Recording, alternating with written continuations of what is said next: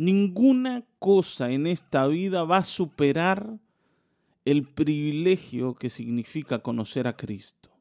No hay logro, no hay meta alcanzada que pueda eh, ser mayor que, que, este, ¿no? que este regalo, que este privilegio. Y el Salmo 110 nos va a hablar de quién es el Señor. Conocerle, descubrirle, es, es lo mayor que nos puede pasar, lo más grande que podemos vivir. Y el Salmo 110 nos va a ayudar a mirar a ese Cristo al que hoy servimos y que es nuestro Señor. Amén. Dice, así dijo el Señor a mi Señor, siéntate a mi derecha hasta que ponga a tus enemigos por estrado de tus pies. Que el Señor extienda desde Sión el poder de tu cetro. Domina tú en medio de tus enemigos. Tus tropas estarán dispuestas el día de la batalla, ordenadas en santa majestad. De las entrañas de la aurora recibirás el rocío de tu juventud. El Señor ha jurado y no cambiará de parecer. Tú eres sacerdote para siempre, según el orden de Melquisedec. El Señor está a tu mano derecha, aplastará a los reyes en el día de su ira juzgará a las naciones y amontonará cadáveres, aplastará cabezas en toda la tierra, beberá de un arroyo junto al camino y por lo tanto cobrará nuevas fuerzas. Bueno, muy bien. Este es un salmo de David, es un salmo precioso, ¿no? Maravilloso de David. Ahora comienza de una manera extraña, tan extraña que el Señor eh, en, en algún momento se las expuso a los fariseos y les dijo, ¿qué quiso decir David acá cuando en el Salmo 110 él decía, dijo el Señor a mi Señor? ¿Cómo, cómo el Señor a mi Señor? David era el rey. ¿Quién era mayor que David en el reino? ¿Quién era el Señor de David? No había nadie más arriba que él. ¿sí? No, no había ningún cargo político que superara la posición de David. Por tanto, aquí está hablando de dos señores. El Señor le dijo a su Señor y Jesús decía, Él estaba hablando de mí. Dios le dijo a su Hijo Jesucristo. E, eso es lo que está diciendo, ¿no? A mi Señor, a mi Cristo, a mi Rey. David lo dice. ¿Qué le dijo? Siéntate a mi derecha o a mi diestra hasta que ponga a tus enemigos por estrado de tus pies. Y aquí vamos a ver que David define a Cristo como un rey.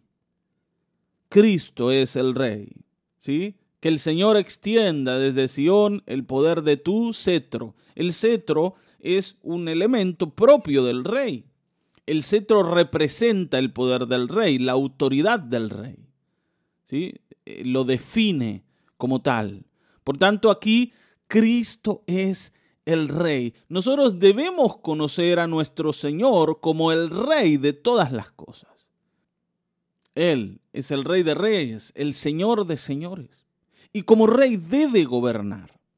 Y hoy me gustaría que nos concentremos en nuestra relación con Él. Él es rey para nosotros. Él es rey para vos, Él es rey para mí. Y es el Señor el que debe gobernar porque es rey en mi vida.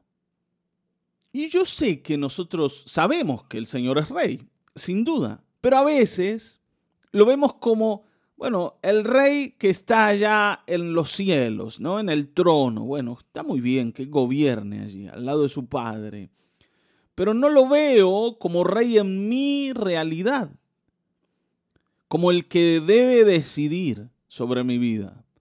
Aquí David dice, Él es mi Señor, mi Señor. No solo es Él, Señor, es mi Señor.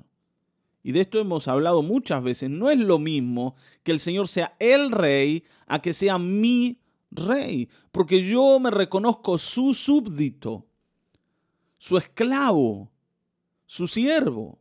Esto es lo que Pablo dice. Nosotros ahora no somos esclavos del pecado, pero somos siervos de Cristo. Y Él debe gobernar, porque ¿qué rey no gobierna? Así que hoy rindámonos delante del Señor, postrémonos delante de Él, depongamos toda soberbia, todo orgullo, toda altivez, todo aquello que nos, nos hace sentir que somos nosotros los que deben tener el control de la vida y decir, Señor, bueno, siéntate en el trono de mi corazón. Sé tú el que lleve el cetro en su mano. Amén. Señor, domina en mi vida. Porque hermanos, el Señor no es rey porque yo le reconozca, Él es el rey. Me guste a mí o no me guste.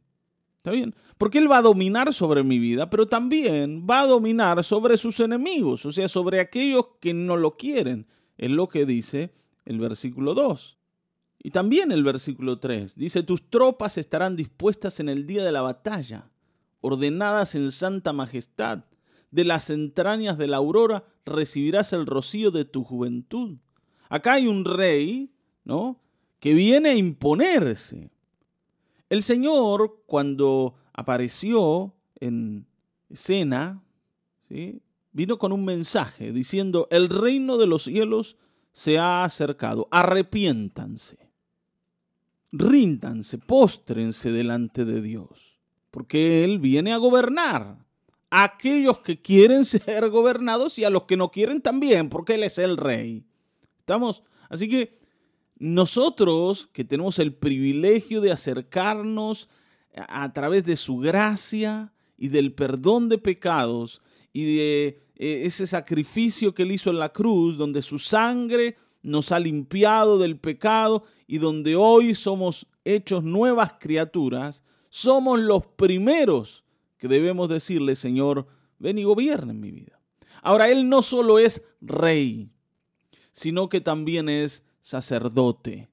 ¿sí? Y eso es lo que comienza a decir a partir del versículo 4. El Señor ha jurado, dice, y no cambiará de parecer. Tú eres sacerdote para siempre según el orden de Melquisedec. Y de esto nos habla mucho el libro de Hebreos. El Señor es el rey, pero el Señor es nuestro sacerdote. Y el sacerdote tiene una tarea muy importante y es representar al hombre delante de Dios, pero es también representar a Dios delante de los hombres. Él es el nexo entre Dios y nosotros.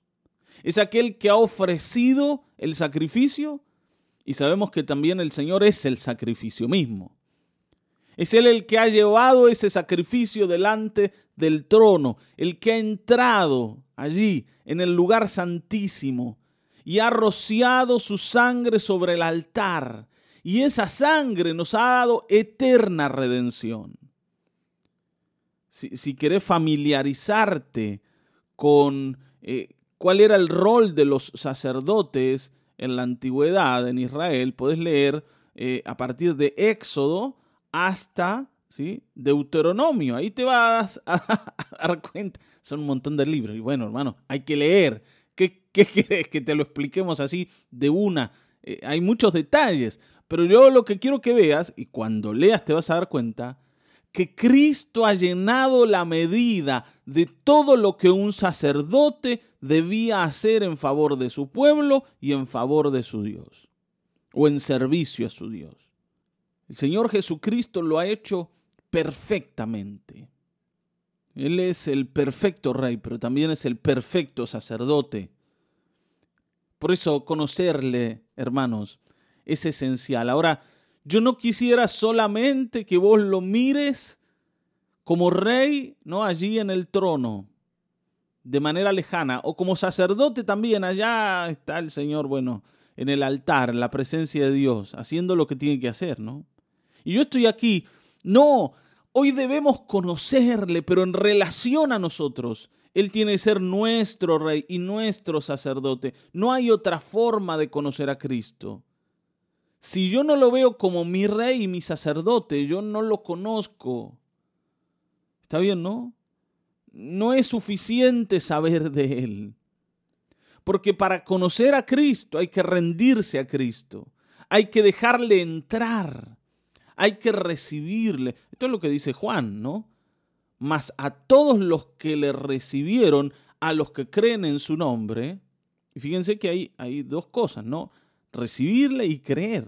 Hay personas que dicen, sí, yo creo, yo creo en Jesús, yo creo, yo creo en el Señor, yo creo en Dios, que está allá arriba, ¿no? Y que alguna cosa importante debe estar haciendo, pero en mi vida gobierno yo. No, aquí dice, a los que le recibieron, a los que le dejaron entrar. Es aquello que dice Apocalipsis, ¿no? Cuando el Señor le daba el mensaje a la Odisea. El Señor está a la puerta y llama. Hermano, está llamando. El rey, con su cetro en la mano, está llamando a la puerta. El sacerdote perfecto está llamando a la puerta. Si alguno oye mi voz, ¿no? Si alguno oye, si alguno abre la puerta, yo voy a entrar. Si alguno me recibe y me cree, yo lo voy a transformar en un hijo de Dios. Él va a ser mío y yo voy a ser suyo. Esa es la manera de conocer a Cristo. No necesitas una capacitación. Está bien, ¿no? Y no estoy hablando en contra de la capacitación, eh, lógicamente, ¿no? Lo que quiero decirte es que para conocer a Cristo tenés que rendirte a Cristo. Tenés que dejarle entrar y tenés que aceptarlo como tu rey, o sea, quien toma las decisiones, y como tu sacerdote, quien te lleva a la presencia del Padre. Solo Él, solo Él. Amén. Que hoy en tu vida sea solo Cristo. Vamos a orar. Padre, gracias por este tiempo devocional, por este pasaje precioso, hermoso, Señor. Podríamos hablar todo el día de cada detalle. Pero hoy queremos quedarnos, Señor, con esto. Queremos conocerte. Queremos descubrirte en una relación cercana donde tú seas nuestro y nosotros tuyos.